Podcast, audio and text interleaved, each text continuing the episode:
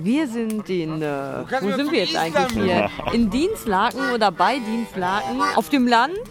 Da, da, da, da. Um uns herum, Rainer, fährst du mit nein, vor uns ein? Lagerfeuer, um uns herum Menschen, die Mundharmonikaklängen lauschen. Und normalerweise mit ihrem Motorrad auch im Winter unterwegs sind. Genau, Wir sind beim Wintertreffen von Aufspur. Ja. Wir Weicheier oder Warmduscher, echt.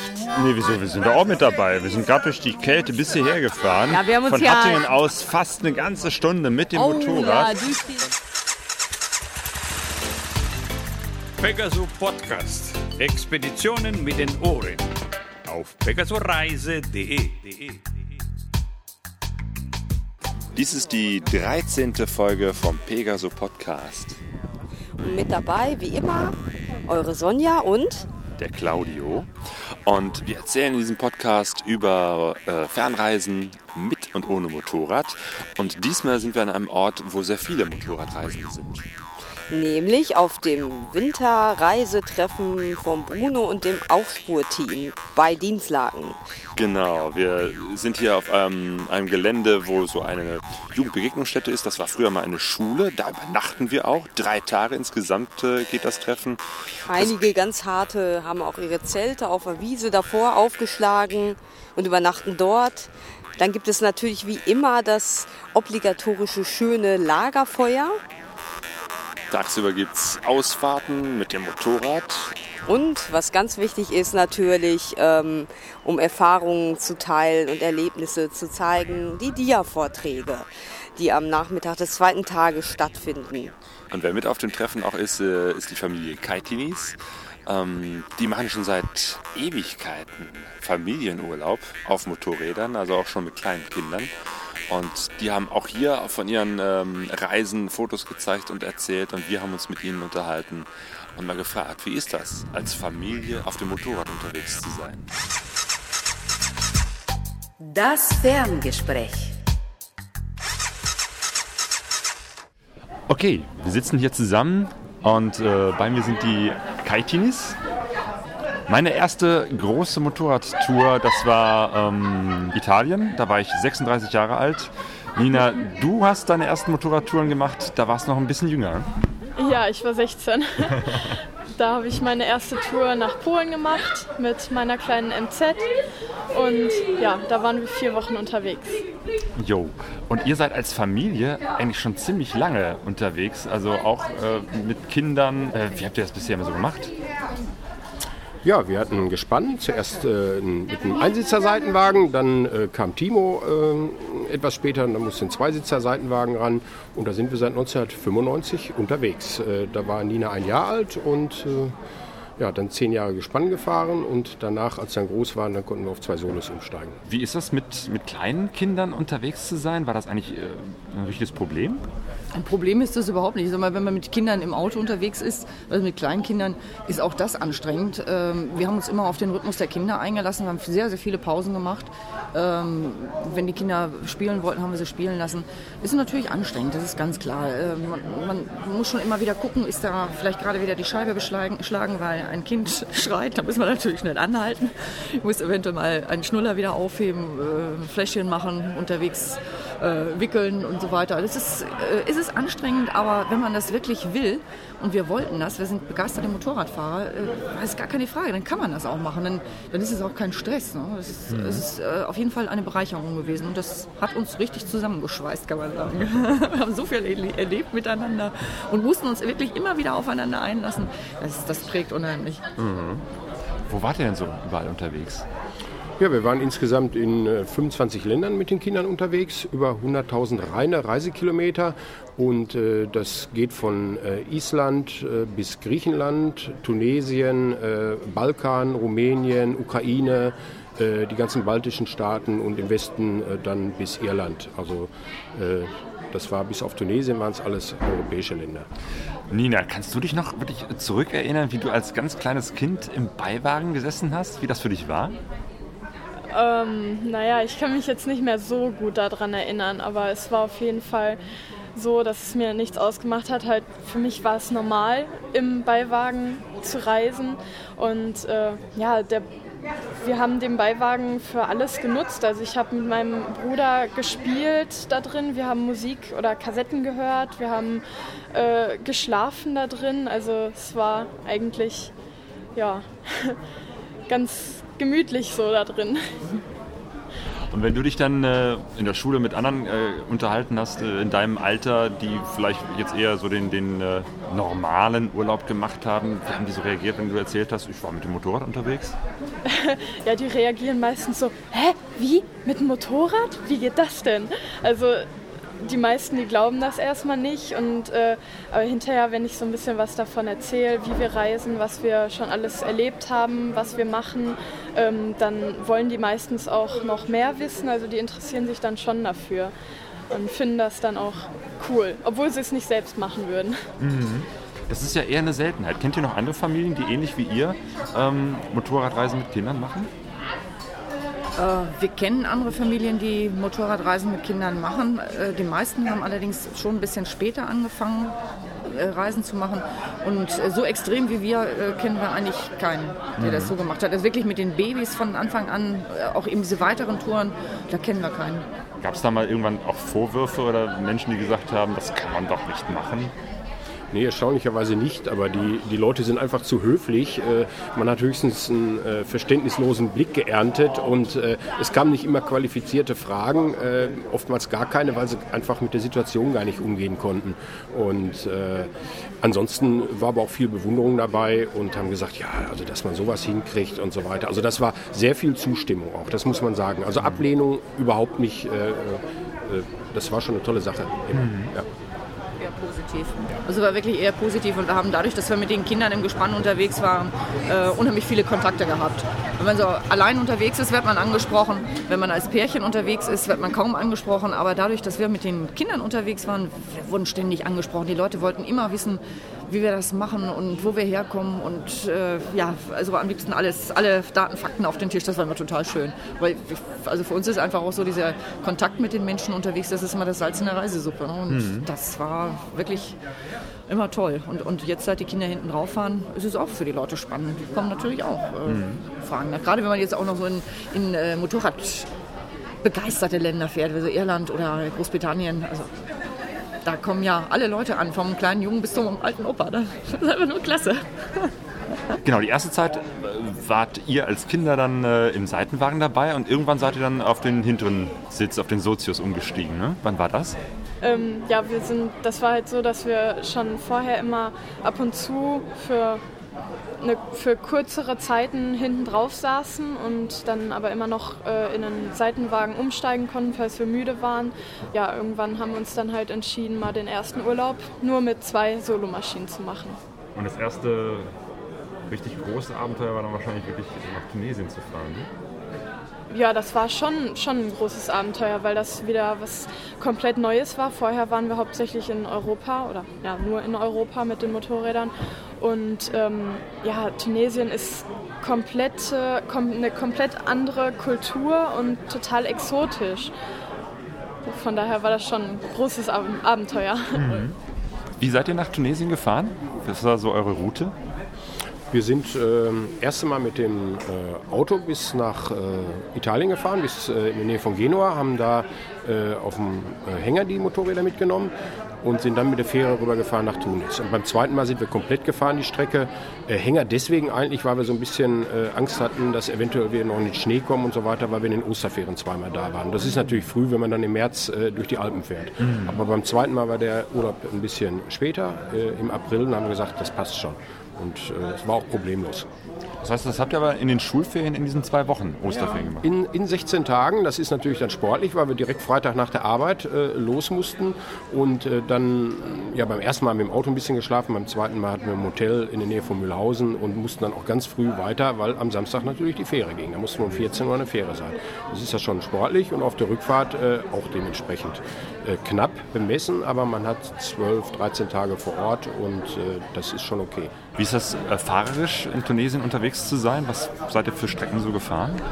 Wir haben alles gemacht. Also man kann Tunesien bereisen nur auf Straßen, das ist überhaupt kein Problem. Da sieht man auch im Grunde alles, was oder fast alles, was touristisch interessant ist. Wir sind natürlich auch Pisten gefahren, deswegen sind wir auch hingefahren. Wir sind ja so kleine Ferkel.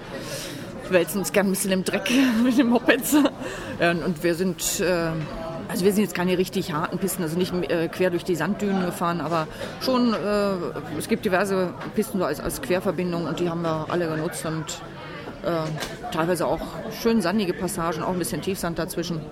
Also das ging alles. Mhm. Wir sind da allerdings auch nicht ganz Neulinge. Ich meine, wir fahren beide ja schon so lange. Ich fahre jetzt seit 26 Jahren und du fährst ja auch ja, genau, genauso lange. Wie lange fährst du denn? 30, 30 Jahre ja. Also haben wir schon ein bisschen was mitgemacht. Ein paar hunderttausend Kilometer haben wir schon Erfahrung. Und äh, ja, wir sind auch schon viel in den Alpen und so unterwegs gewesen und deswegen war das für uns fahrerisch kein Problem. Mhm. Und es muss ja auch nicht alles schnell gehen. Also bei den meisten hört man ja immer so, ah, Gas und man hat sich zehnmal äh, langgelegt oder so. Wir haben uns nicht langgelegt. Mir ist einmal fast im Stand das Moped umgekippt im äh, zweiten Urlaub. Das war es dann auch äh, weil wir einfach ein bisschen, bisschen langsamer fahren. Also Sicherheit äh, geht einfach vor, gerade weil wir die Kinder hinten drauf haben. Mhm. Nina, was war für dich ähm, an Tunesien besonders faszinierend? Also erstmal war die Landschaft ja wieder komplett was anderes. Ähm, Wüste habe ich bis da ja noch nicht so gesehen.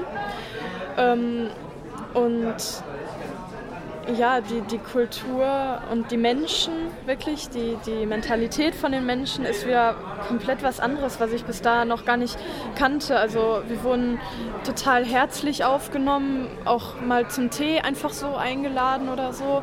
Und äh, ja, die sind einfach total freundlich da, die Menschen. Mittlerweile sind ein paar Jahre vergangen und letztes Jahr war es für dich die Premiere. Du bist das erste Mal selber gefahren. Ja, genau. da ging halt die Reise nach Polen. Äh, vier Wochen waren wir unterwegs und ja. Du hast gerade deinen Führerschein und hast dir direkt ein Moped gekauft? Äh, das Motorrad hatte ich sogar vor dem Führerschein. äh, weil ich, also für mich stand es halt fest, dass ich den Führerschein mache und ich glaube, ich war auch schon bei der Fahrschule angemeldet, nur hat das alles so ein bisschen gedauert. Und äh, ja, dann habe ich schon nach einem Motorrad Ausschau gehalten und habe dann auch eins gefunden, fast direkt eigentlich. Und äh, ja, das haben wir dann schon mal in die Garage gestellt und irgendwann kam dann der Führerschein dazu. Ah, was ist das für ein Modell? Äh, eine MZ 125 SX. Mhm. Also eine, eine Enduro. Eine der größten 125er, die es so zu kaufen gibt. Und damit seid ihr dann mit drei Motorrädern als Familie unterwegs gewesen in Polen, ne? Ja, das äh, war natürlich äh, insofern interessant. Wir konnten mehr Gepäck mitnehmen äh, und dann die Tochter äh, zu beobachten, wie sie ihre ersten Enduro-Erfahrungen macht und so weiter, das war schon was ganz Besonderes. Äh, wenn man überlegt, wie lange man sie gehegt und gepflegt hat im Seitenwagen und hinten drauf und plötzlich brettert sie die, äh, die, die Pisten da alleine mit ihrer Enduro entlang. Das ist also eine ganz tolle Erfahrung gewesen. Sie hat sich super geschlagen. Sie hat nicht den kleinsten Unfaller gehabt in Polen ja, sie ist ein Naturtalent. Vielleicht liegt es ja ein bisschen doch an den Genen. das könnte durchaus sein. Jetzt fehlt eigentlich nur noch dein Bruder. Ne? Wie, wie, alt ist der? Wann, wie sieht es aus? Wird er demnächst auch äh, seinen Führerschein machen? Ähm, also der ist jetzt 15, äh, jetzt im September geworden und äh, mit 15,5 könnte er theoretisch anfangen. Das heißt, es wäre nächstes Jahr im März. Und äh, ja, im Moment sagt er, er möchte den Führerschein gerne machen. Mal sehen, ob so kommen wird. genau. Gab es nicht auch mal die Tendenz äh, von euch äh, Kindern zu sagen, wir machen was völlig anderes? Irgendwie das Motorradreisen unserer Eltern, das interessiert uns nicht? Also bis vor ein paar Jahren habe ich mir so gedacht, äh, ja, eigentlich habe ich keine Lust mehr auf Motorradfahren. Ähm, das war immer so ein kleines rauf und runter sozusagen. Eigentlich mochte ich es schon gerne, Motorrad zu fahren, beziehungsweise mit dem Motorrad zu reisen, weil das Reisen für mich halt das Wichtige war.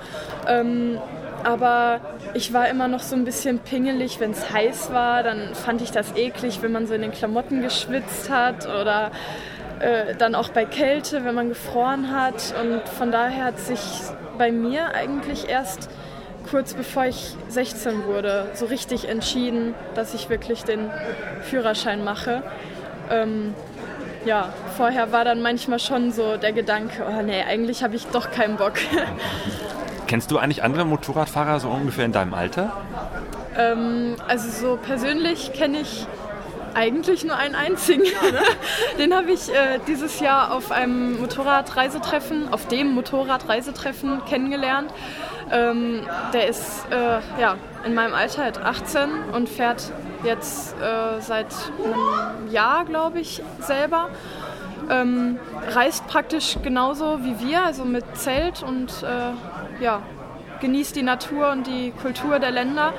Äh, aber das ist eigentlich, er ist der Einzige, den ich kenne, der in meinem Alter ist und auch leidenschaftlich gerne Motorrad fährt und auch zeltet und so. Sonst kenne ich niemanden. Und wie sieht's aus? Habt ihr schon eine Idee für die Zukunft, wo ihr dann komplett als Familie noch hinreisen wollt? Ja, wenn man jetzt fragt, was habt ihr noch vor, dann, äh, naja, dann, dann wird es ein bisschen problematisch, weil man kann uns dann kaum mehr bremsen, ne? weil eigentlich ist ja die ganze Welt noch ein Ziel. Und, äh, wenn es irgendwie finanziell zu machen ist, klar, nochmal Richtung Afrika, wir möchten gerne unheimlich gerne Richtung Schwarzafrika. Wir möchten natürlich auch gerne noch Richtung Osten ziemlich weit. Also mein großer Traum ist auch nochmal Mongolei. Island ist für uns der schönste Urlaub gewesen, den wir als Familie gemacht haben. Würden wir sofort wieder hinfahren. Äh, also es gibt noch tausend Ziele. Tausend Ziele. Die Welt ist riesengroß, die ist da, damit wir sie bereisen können. Ne? Pegaso-Reise. Pegaso-Reise.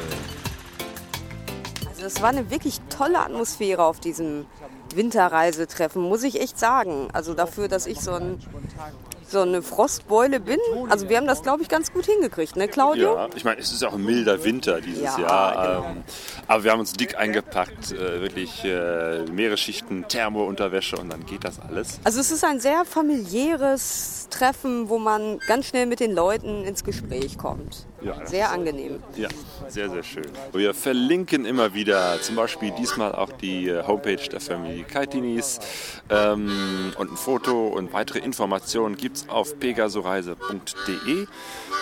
Die nächste Folge, da feiern wir ein Jahr Pegaso Podcast. Mhm. Da sollen wir uns da irgendwas jetzt wünschen von den Hörern? Ja. Feedback, Kritik, Lob. Verbesserung. Verbesserungsvorschläge. Ja, genau. genau. Wir mussten äh, nochmal unsere äh, E-Mail-Adresse nicht ändern, ähm, aber lange Zeit war ja info.pegasoreise.de unsere Adresse. Die müsste jetzt wieder funktionieren, aber weil sie schon mehrmals nicht funktioniert hat, schreibt uns am besten an pegasoreise.gmx.de. Vielleicht erinnern sich die Hörer der ersten Folgen daran, dass wir das literarische Gespann hatten. Und zwar haben wir da äh, über ja, Reiseliteratur gesprochen. Und das wollen wir jetzt gerne wiederbeleben und dachten, vielleicht habt ihr ja ein interessantes Buch gelesen über Motorrad oder andere Reisen und habt Lust, das mit uns zu besprechen in einer Folge. Genau, das kann man auch über Skype tun. Äh, da können wir uns unterhalten über Bücher oder DVDs. Ich werde einfach mal auf unsere Seite pegasoreise.de ähm, aufschreiben, welche Bücher ich noch gelesen habe und worüber ich gerne noch sprechen würde. Und vielleicht gibt es ja welche, die genau das Buch auch gelesen haben. Und dann können wir uns einfach mal unterhalten, das aufnehmen und äh, in den Podcast packen. Also wie gesagt, wir freuen uns sehr ja, darüber, wenn ihr euch meldet und vielleicht sogar bei der einen oder anderen Folge ja, mitwirkt. So, das war's. Das war der 13. Pegaso Podcast und jetzt gehen wir mal, glaube ich, langsam rein, weil mir wird wirklich kalt jetzt hier. Ja, lass uns mal ein Süppchen, ein warmes Süppchen Ein essen. warmes Süppchen. Und wir wollen euch natürlich noch einen kleinen Eindruck vom Winterreisetreffen geben. Und ähm, Jochen vom Aufspurteam spielt den Island Blues. Richtig. Und wir wünschen euch ein richtig gutes neues Jahr 2012. Jawohl. Macht's gut, gute Reise, Boa Viage. Das ist der Island Blues. Und die Jungs fahren dahin. Und ich wünsche eine geile Tour.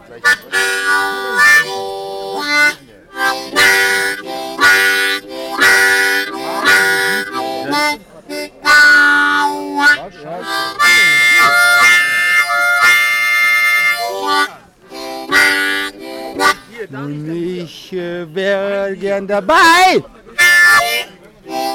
Doch ich muss das noch überlegen. Weil ich habe noch eine Silberhochzeit.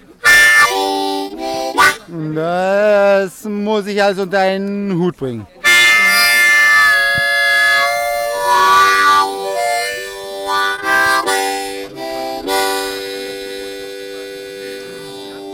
pegasoreise.de